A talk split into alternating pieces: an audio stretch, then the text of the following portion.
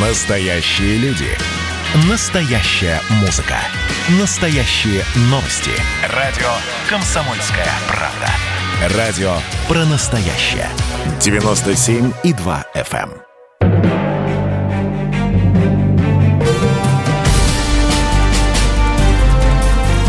Однажды в Советском Союзе. Невероятная история Михаила Горбачева. Аудиоверсия книги Николая Андреева. Читает Владимир Левашов. Падение Берлинской стены.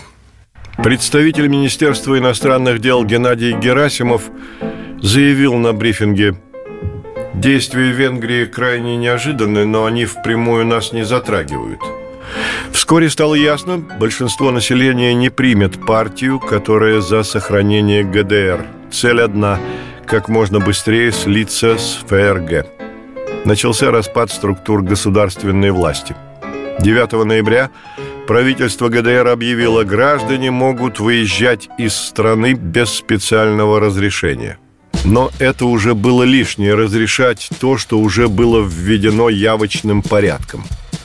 Десятки тысяч людей ринулись к стене с той и другой стороны. Начался безумный праздник. Джаз-группы играли в свете прожекторов, установленных когда-то для ловли беглецов. Восточные и западные берлинцы прыгали на стене, разделявшей их 28 лет – чокались бокалами с шампанским и пивом, пели, плясали, вырубали камни из стены, рыдали от счастья. Буш наблюдал за событиями в Берлине по телевизору, установленному в малом кабинете, примыкающем к овальному. Сказал помощникам, если Советы допустят падение коммунистов в Восточной Германии, значит, они взялись за дело куда серьезнее, чем я предполагал. События в социалистических странах развивались столь быстро и бурно, что скоро друзья Михаила Сергеевича по коммунистическому движению, его личные добрые товарищи, оказались в опале без работы.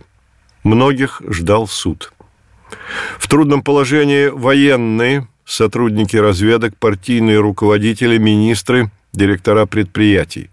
Многие из них учились в СССР, были искренними его друзьями, и предать их значило не только отречься от друзей, но и от принципов порядочности в роковой для них час. И это не только партийная мораль и этика, это мораль здравомыслия. Господствовал принцип нового мышления, невмешательства в дела других стран. Эта формулировка о невмешательстве была удобна позволяла быть демократами и повторять вслед за Михаилом Сергеевичем «пусть народ сам выбирает свою судьбу».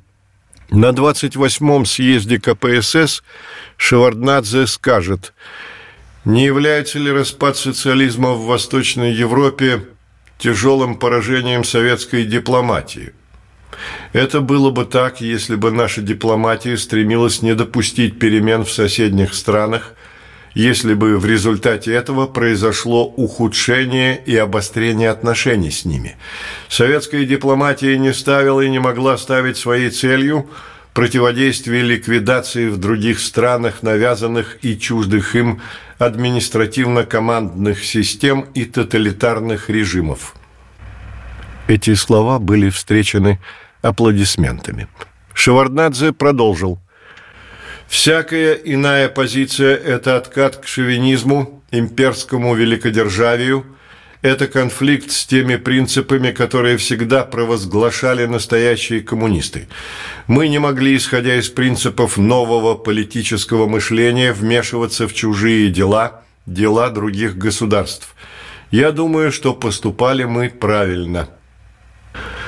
Можно и так оценивать события. Победа демократии в странах Восточной Европы непременно сопровождалась штурмом революционных масс зданий спецслужб. Наше телевидение вело восторженные репортажи с этих мероприятий. Хроника впечатляла. В мрачных коридорах штази толпы юных и пожилых мужчин и женщин. В воздухе кружатся листки бумаги. вывороченные ящики столов, распахнутые сейфы. Многие у нас мечтали, похожая судьба ждет и здание на Лубянке. Понимал ли Михаил Сергеевич, что спонтанность широких заверений не отменяет поддержание баланса сил? А баланс сил необходим для успешных переговоров, для дипломатического торга – или он был заворожен обещаниями Буша не использовать во вред Михаила Сергеевича ослабление советских позиций в Восточной Европе? Неизвестно. На эти вопросы он не любил отвечать. Во всяком случае, в решающий момент он принял позицию стороннего наблюдателя бурных событий в Восточной Европе. Разрыв с демократами. Перед поездкой на Мальту Михаил Сергеевич провел встречу с главными редакторами ведущих средств массовой информации. Выступил с пространным заявлением. Оно заслуживает того, чтобы привести его полностью. Приходится повторять банальности. Перестройка проходит самый трудный свой перевал. Все напряжено. Но, как бы ни было трудно, я с курса не сойду. Меня обвиняют, что сижу на двух стульях. Нет, я на одном стуле, на стуле перестройки. Но вы-то что делаете? Одни кричат о катастрофе, другие запугивают переворотом. Полторанин выступил в ВПШ и заявил, что бунт все равно будет, только вот если пойти по пути, который предлагает межрегиональная группа депутатов, обойдемся пятью миллионами жертв. А если идти и дальше по Горбачевскому пути – 100 миллионов. Это мы уже слышали. Узнаете? Кто-то из зала крикнул «Мао!». Правильно, угадали. Народ действительно возбужден, нервы напряжены. Мы по колено в керосине, а кое-кто бросается спичками. Заславская заявила по телевидению, что мы неминуемо идем к карточкам на хлеб. А результат – Народ побежал скупать муку. Все мукомольные заводы работают в четыре смены. Но все равно не напасешься. Вот что вы делаете, пресса, средства массовой информации. Пресса ведет массированную атаку на партию. Мне говорят, это откровенный анализ положения в КПСС. Но я не наивный человек и могу различать, где анализ – а где клевета и дискредитация, где подрыв позиции партии специально перед выборами в республиканские и местные советы. Идет поношение руководства генерального секретаря. Межрегиональщики в Ленинграде собрали форум, и оказывается, у них уже и свое политбюро есть на замену существующему, и свой генеральный секретарь, и свой кандидат в президенты Юрий Афанасьев и программа есть. Там многопартийность, рыночная экономика, каждый, кто хочет, пусть уходит из СССР, свобода печати и так далее. Я не знаю, почему мы держим таких людей в партии. Если Афанасьев стоит на другой платформе, пусть уходит из партии и отстаивает свою программу. Не нужны нам такие коммунисты. Теперь другие времена, никого не сажают. И раз ты не согласен с партией, тебе нечего в ней делать. Я думаю, что МГК и КПК должны разобраться с товарищем Афанасьевым. И нельзя терпеть, чтобы такой человек возглавлял учебный институт, воспитывал наших студентов. С этим надо тоже разобраться. Нам нужна консолидация. Хватит скандалить и склочничать перед всем народом. Это разве гласность, если берешь журнал и уже по оглавлению знаешь, какую точку зрения он будет отражать? Дают слово одним и зажимают рот чужим. А возьмите телевидение. Это же разгул безответственности и подстрекательства. Люди начинают выключать приемники. Резко.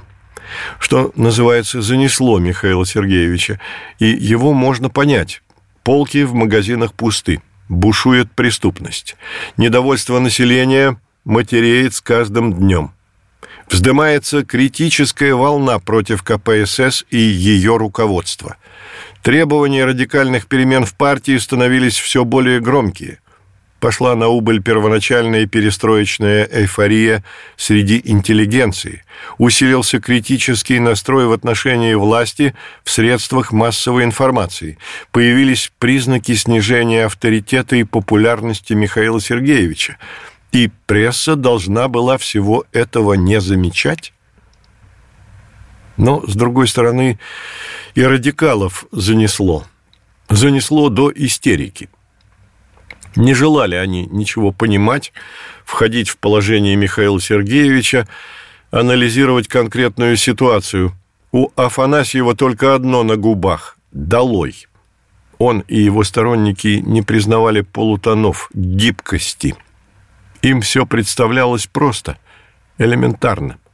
Когда читаешь сегодня выступление Афанасьева, то не разберешь, он это говорил всерьез или ерничал – как историк он вроде бы обязан был помнить период нашей истории с февраля по октябрь 1917 года и к чему это привело – к гражданской войне. Афанасьев выступал против КПСС, но при этом действовал как Ленин и большевики в 1917 -м. И его не останавливала даже угроза смуты, войны. Читает Владимир Левашов несколько штрихов о Юрии Николаевиче Афанасьеве. Михаил Сергеевич заинтересовался им, когда тот работал в журнале «Коммунист». Его выступления на страницах главного теоретического органа партии были взвешенными, глубокими. Одобрил его назначение ректором историко-архивного института – Афанасьев часто бывал у Черняева, советовался. Черняев говорил ему, генеральный секретарь относится к вам весьма и весьма благожелательно. К 1989 году в статьях и речах Афанасьева все чаще грубые выпады против Михаила Сергеевича. У генсека стало меняться отношение к своему выдвиженцу, а заодно и вообще к интеллигенции. И это в момент высокого политического напряжения, когда они особенно нуждались в поддержке друг друга. Дело не в том, что Михаил Сергеевич раздражался, когда с ним не соглашались. Он проявлял терпимость к острому диалогу, но склонность его к компромиссам не бесконечна. Потому с точки зрения этики, порядочности, подобные сумбурные наскоки ему представлялись недостойными, обижали его – и было ему горько, когда его поливали грязью люди, которым он лично помог выйти на политическую сцену. И это наталкивало его на обобщение. Интеллигентская публика не желает его понять. Для нее важнее не интересы дела, а жажда показать себя, покрасоваться смелостью, когда это стало вполне безопасно именно благодаря Михаилу Сергеевичу. Итальянский журналист Джульетта Кьяза вносит в его образ существенную краску. Году в 1987 у меня с моим другом Юрием Афанасьевым разгорелся жаркий спор. Мой оппонент считал, что Горбачев – это новый Сталин. Меня очень удивило, что интеллигент такого масштаба способен на такую грубую ошибку в оценке личности. В дальнейшем я убедился, что русская интеллигенция способна на гораздо большие ошибки. Да не считал Афанасьев Михаила Сергеевича новым Сталиным. Это он ради хлесткого словца. А если считал, то он мелкий завистливый человечек, не способный оценить ни развитие общества, ни личность, ни вообще жизнь. Станкевич так объясняет мотивы действий демократически настроенной публики – Демократы своим экстремизмом рассчитывали удержать Горбачева в центре и не позволить ему уступить давлению партийных консерваторов. Неубедительно, Сергей Борисович. Неубедительно прежде всего потому, что экстремизм имеет мало общего с созиданием. А Михаил Сергеевич нуждался тогда в поддержке своих созидательных потуг – да и с давлением консерваторов надо считаться. Никто не хотел уступать. Сденек Млынарш проводит параллель с событиями Пражской весны. Тогдашние наши консервативные критики в партии реалистично оценивали ситуацию. Ликвидация цензуры сделает возможным, кроме всего прочего, открытые выступления против СССР, что подорвало бы позиции реформаторов. Но пойти на объединение с этими критиками было невозможно, так как мы расценивали свободу слова как краеугольный камень реформаторской политики и знали, что если восстановить цензуру, то люди перестанут верить реформаторам. Свобода печати в Чехословакии тогда в 1968 году сохранилась. В газетах, на радио все более остервенелые нападки на Советский Союз, что вполне естественно закончилось интервенцией советской армии. Осторожные консерваторы оказались правы. Над СССР не нависала такая дубина, угроза внешнего вторжения. Его душили изнутри. И никакие призывы к разуму, к реалистичной оценке не помогали. Все закусили у дела. У Черняева прорывается злость. Реакция московской интеллигенции. Раз он с нами так, то мы найдем себе другое место. Если он таких, как Собчак, Заславская, Шмелев, записывает в лагерь противников, то с кем же он хочет делать перестройку? Если по Афанасьеву затеять партийное дело – то тем самым открываются ворота для той самой многопартийности, которой Михаил Сергеевич противится. И призыв Михаила Сергеевича «давайте вместе» означает всего-навсего «делайте, как я хочу». Говорят, что эта встреча с прессой была ошибкой Михаила Сергеевича. Это начало пути, на который соскользнул Хрущев, покончив с оттепелью. Шахназаров анализирует суть натуры Михаила Сергеевича на тот момент. При всем том, что он чувствовал себя по-настоящему раскованным с людьми консультантской породы, партийно-бюрократическая сторона его натуры требовала неустанной классовой бдительности, сохранения дистанции в отношении интеллектуалов. Пользоваться их услугами в качестве своего рода буржуазных спецов – эта большевистская традиция протянулась от 20-х годов до нашего времени. Вплоть до парадоксальной ситуации, когда генсек, вполне относящийся к этому слою по своему образованию и превосходящий многих своим интеллектом, сам по духу еретик или, как говорили раньше, ревизионист, предпочитал опираться на портократов, рассчитывая на их безусловную собачью преданность, и просчитался. Центризм не так хорош, как представляется здравому рассудку. Центрист обречен на озлобленность как левых, так и правых.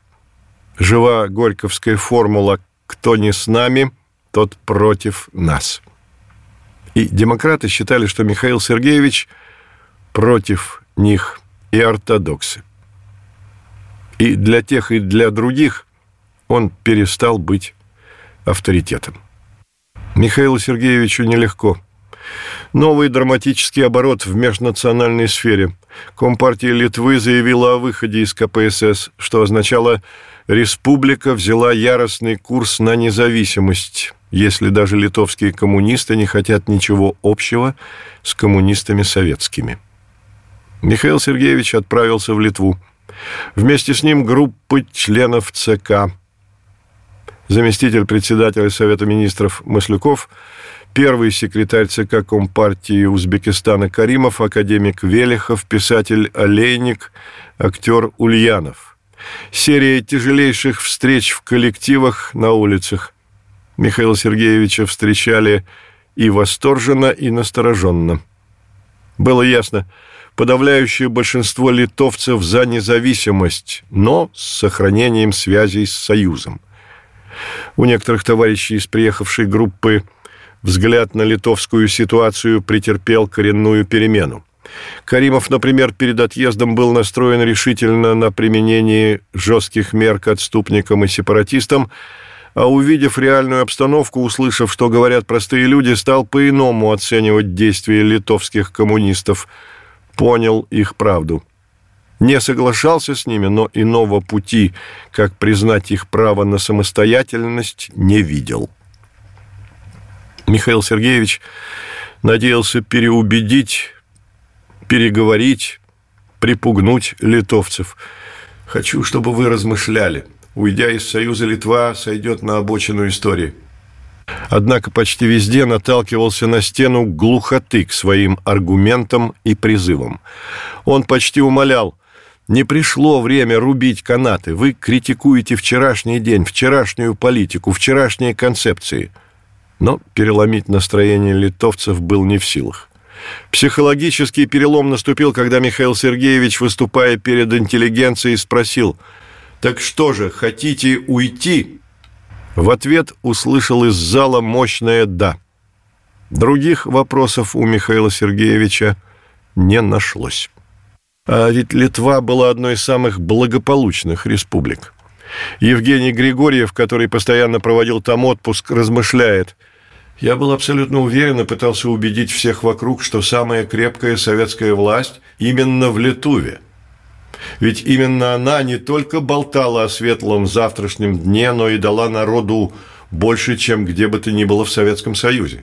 За годы моих поездок, командировок, путешествий по Литве я видел, как менялась, хорошела, богатела на глазах страна. Я гордился дружбой с литовцами – их успехами, их неподдельным интернационализмом. Мало того, я ворчал на литовских знакомых из числа партаппаратчиков, которые держались прежних до Горбачевских позиций, обвинял их в приверженности протухшим партийным догмам. В аэропорт Михаила Сергеевича и Раису Максимовну провожал Бразаускас. Всю дорогу молчали. Михаил Сергеевич сказал, никому не обращаясь, что с ними случилось? Вопрос повис в воздухе. Прощаясь на аэродроме, сказал Бразаускасу, «Да, я вижу, вы сделали выбор». И после долгой паузы с раздражением, «Да идите куда хотите.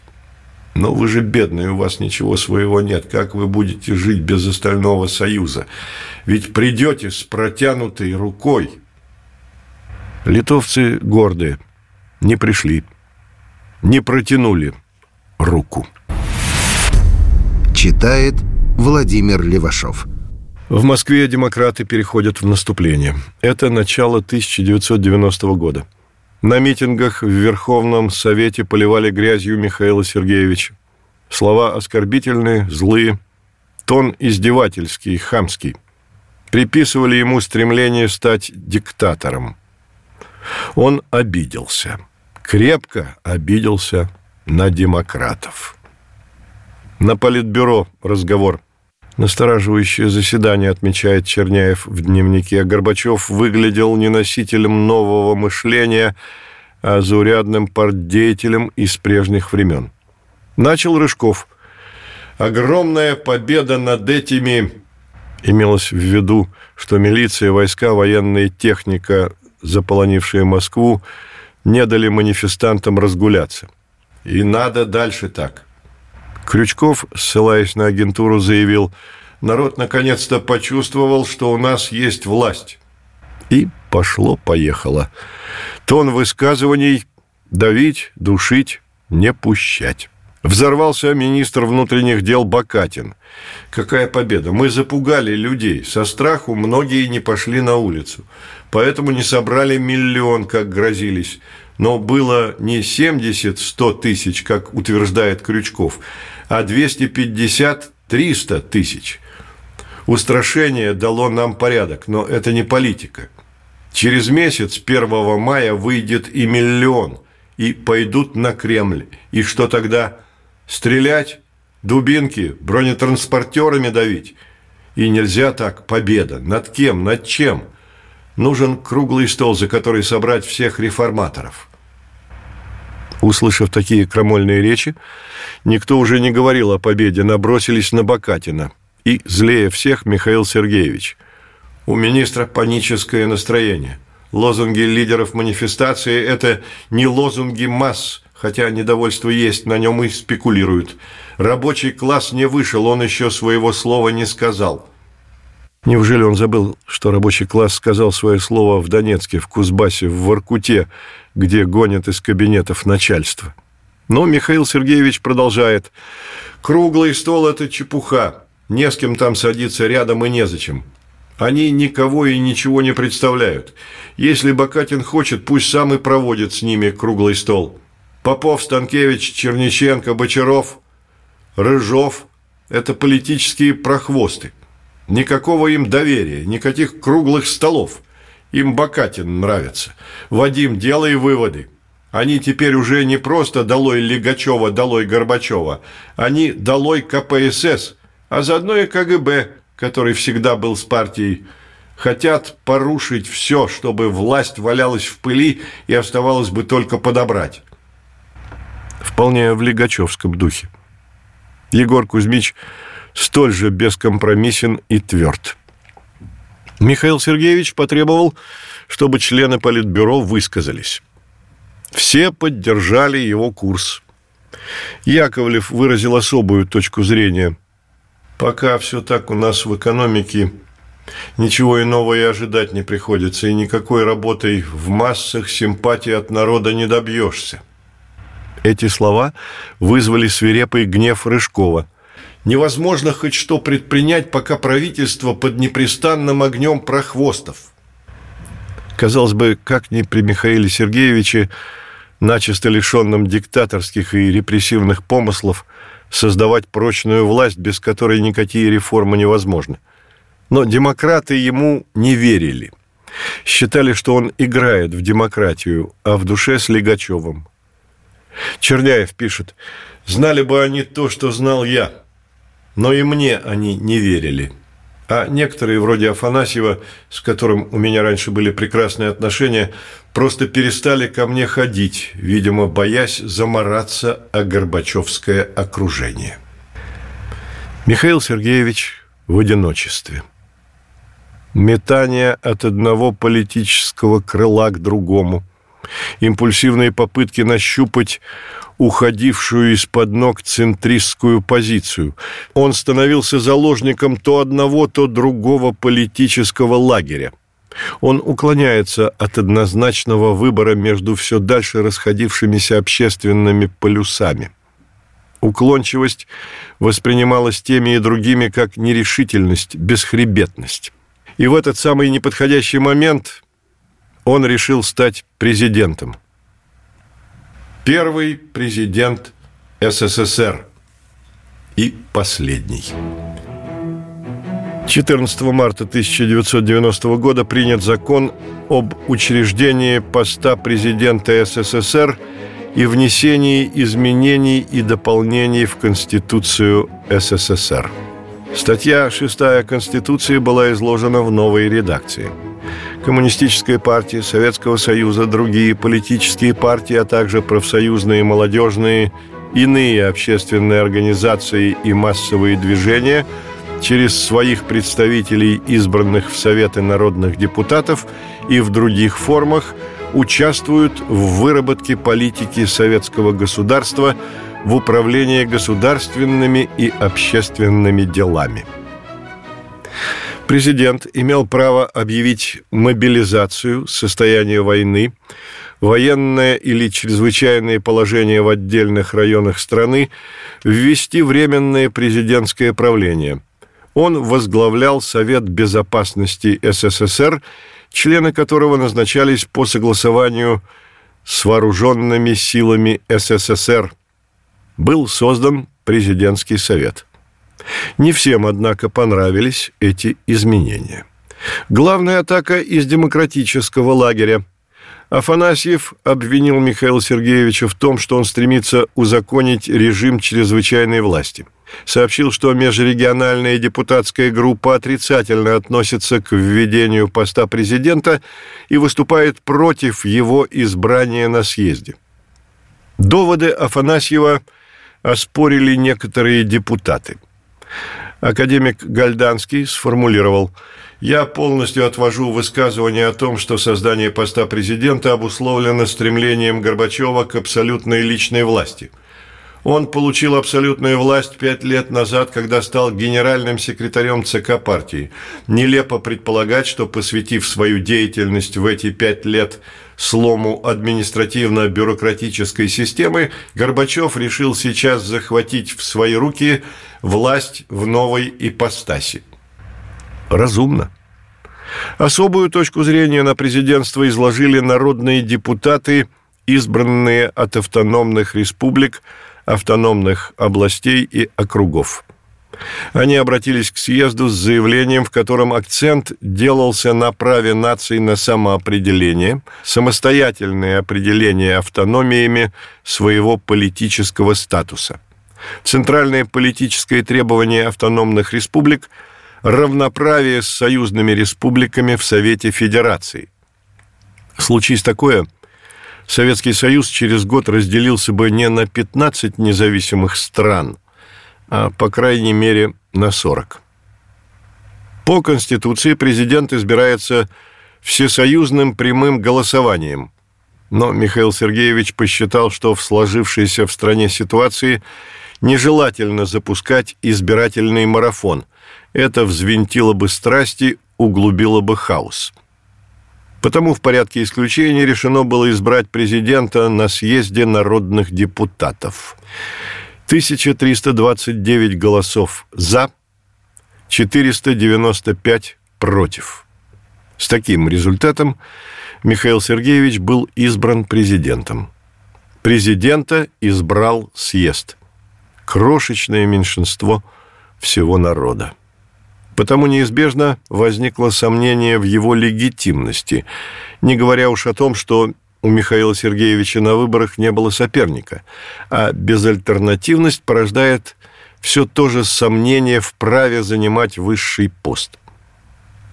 Но он остался и генеральным секретарем ЦК КПСС, что вызвало в обществе подозрение, не будет ли партия диктовать президенту, какую политику ему вести. Михаил Сергеевич вспоминает – мы провели много часов в дискуссиях на эту тему, и все принимавшие в них участие сходились на том, что партия должна оставаться гарантом стабильности до тех пор, пока новая политическая структура не заработает достаточно эффективно. Но как КПСС может быть гарантом стабильности, если ее авторитет близок к нулю? Михаил Сергеевич утверждает, что партия по собственной инициативе отказалась от монопольного владения властью и изъявила готовность бороться за нее на общих основаниях с другими политическими организациями и движениями.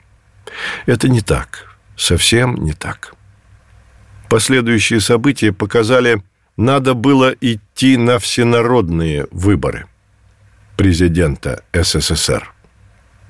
Его власть была бы прочнее – значительно труднее было бы упразднить союз, легче было бы предотвратить тиражирование президентских должностей в стране. И самое главное, легитимность его не подвергалась бы сомнению. Читает Владимир Левашов. Михаил Сергеевич стал президентом СССР. Это и имело смысл для него и для страны, и не имело никакого смысла имело смысл, потому что обозначило окончательный переход от власти партии к власти представительской. А не имело смысла, потому что непривычная для России форма правления. И не было разработано структуры президентского правления, чем президент будет заниматься на следующий день после избрания. Неизвестно. Должна быть президентская бюрократическая структура, ее не было. Предполагалось, что будет создан президентский совет, но кто войдет в него? Возникло подозрение, что Михаил Сергеевич переместит в него членов Политбюро. Чем в таком случае будет отличаться новая форма правления от прежней? Не было прояснено, как президент будет взаимодействовать с правительством. Он им руководит или оно при нем? Или оно подчиняется Верховному Совету? И крупно просчитался Михаил Сергеевич с кандидатурой вице-президента. Когда он предложил на вторую по значимости должность Янаева, то всеобщее недоумение. Георгий Арбатов дает ему характеристику. Вице-президентом страны стал пьяница и ничтожество. Росла дистанция между Горбачевым и его наиболее демократическими прогрессивными советниками. Один из них, академик Петраков, подал в отставку. Михаил Сергеевич обсуждал с близким кругом кандидатуры на пост вице-президента. В числе возможных кандидатов назывались Назарбаев и Шеварднадзе. Медведев выдвинул парадоксальный вариант. «Предложите Ельцина. Потерь для вас в любом случае не будет. Согласиться – хорошо, не согласиться – тоже будет ясность». Михаил Сергеевич лишь раздраженно махнул рукой в сторону Медведева – кандидатском списке остались двое – Янаев и Примаков. Михаил Сергеевич остановился на кандидатуре Янаева. Это была креатура Болдина. Депутаты встретили Янаева настороженно. Кандидат держался на трибуне развязно, тон его выступления вульгарный, отпускал плоские шуточки, от которых коробила не только интеллигентную часть съезда – кто-то из депутатов задает ему вопрос, как у него дела со здоровьем. Янаев сразу же «жена не жалуется», говорит «я еще ого-го» и загоготал, довольный своим остроумием.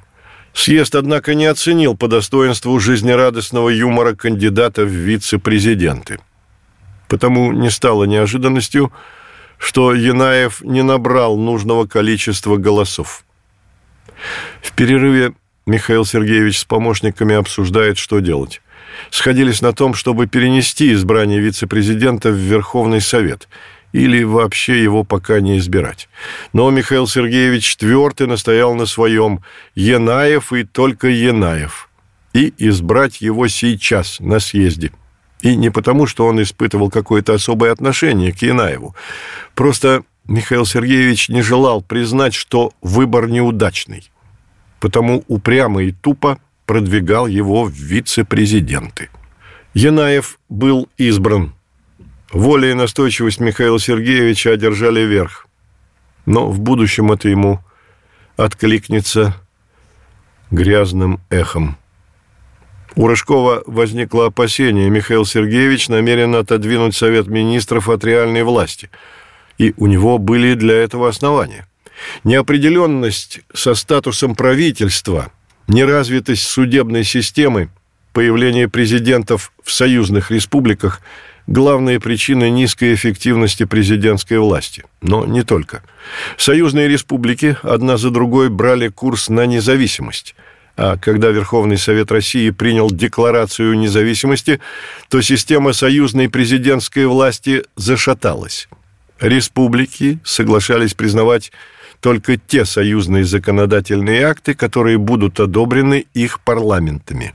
Центральная власть превращалась в декоративный орган, а президент – в символическую фигурку. В расчеты Михаила Сергеевича не входило создание президентских постов в союзных республиках. Президентская власть никак не ощущалась в стране. Михаил Сергеевич редко заходит на заседание Верховного Совета. Отодвинулся от партии. Сократились его контакты с республиканскими областными партийными комитетами. Михаил Сергеевич все больше превращался в номинальную фигуру. Президентство Михаил Сергеевич затеял в самый неподходящий для себя момент. Его авторитет, уважение к нему – стремительно скользили по наклонной. Это отчетливо проявилось 1 мая на Красной площади. Первые колонны демонстрантов навеяли атмосферу показной верности народа политики партии, но и без былой торжественности и бурлящего энтузиазма масс. За ними последовали нестроенные ряды под лозунгами «Долой Горбачева», Долой КПСС, эксплуататора и грабителя народа. Долой социализм и фашистскую Красную империю, свободу Литве. Прочь с дороги партия Ленина и прочее в таком же оскорбительном, разнузданном стиле. Михаил Сергеевич и все, кто с ним был на мавзолее, кратко посовещались и покинули трибуну. Что тут началось? Свист, хохот, возгласы, позор, отбросы, долой. На Михаила Сергеевича сильно подействовало происшедшее 1 мая на Красной площади. В близком кругу с горечью сказал «Жизнь что? Она одна. Ее не жалко отдать за что-то стоящее. Не за жратву же. Я ни о чем не жалею. Раскачал такую страну. Кричат «Хаос! Полки пустые, партия разваливается, порядка нет. А как иначе? История иначе не делается. Обычно такие большие повороты сопровождаются большой кровью. У нас удалось ее избежать, и это уже колоссальное достижение. И весь мир теперь размышляет в русле нового мышления. Это что, так себе? Ничего не стоит? И все ведь к человеку направлено, все в сторону цивилизованности. А дефициты и полки пустые. Переживем, колбаса будет. Ругают, клянут. 70% аппарата ЦК и самого ЦК против меня ненавидят. Не делает это им чести. Если поскрести шкурничество. Нет, не жалею ни о чем. И не боюсь крик души и боль.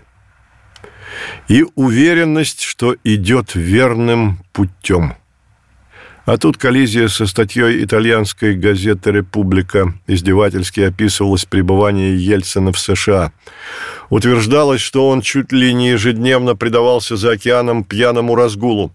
Начало статьи крутое. Американская ночь перестройки пахнет виски, долларами и освещается светом прожекторов. Борис Ельцин, герой Москвы, Кассандра Горбачева, обличитель гласности, проносится над Америкой как вихрь. Он оставляет за собой след в виде предсказаний катастроф, сумасшедших трат, интервью и запах знаменитого кентукского виски Джон Дэниелс с черной этикеткой. И далее в таком же сардоническом духе. Текст статьи попал к Михаилу Сергеевичу в папке информационных материалов ТАСС. Он ознакомил с публикацией «Близкий круг». Почитали. Оживленное обсуждение, стоит или нет публиковать у себя. Почти всеобщее мнение – дело беспроигрышное, речь идет о перепечатке – с чего вдруг щадить человека, который переходит границы приличия? Еще аргумент Ельцин подставился, а стало быть, следует этим воспользоваться. Борьба есть борьба. Политику не делают в белых перчатках. Шахназаров выразил сомнение, чем больше ругают Ельцина в официальной прессе, тем теплее сочувствует ему народ. На Руси принято сострадать мученикам и гонимым властями, так что бросить лишний камушек в его огород, только помочь ему набрать очки. Михаил Сергеевич задумался, встал, походил по комнате, подошел к застекленной двери, выходящей на веранду. Вечер, сильный дождь, шумели исполинские деревья в парке. Все молча ждали слова генсека. Он еще раз прошелся вдоль стола, потом остановился у кресла и, оглядев всех, сказал, «Не лежит у меня душа. Что-то в этом неэтичное. От Бориса всякого можно ожидать, но не будем же мы ему уподобляться. Все стали уверять, что этика не будет нарушена. Это всего лишь перепечатка из буржуазной газеты. Михаил Сергеевич остался при своем мнении не печатать. На том и порешили. Медведев передал в ТАСС указание никаких рекомендаций газетам а перепечатки статьи из «Республики» не давать. Каково же было изумление Михаила Сергеевича, когда, раскрыв утром 18 сентября «Правду», обнаружил в ней скандальную статью.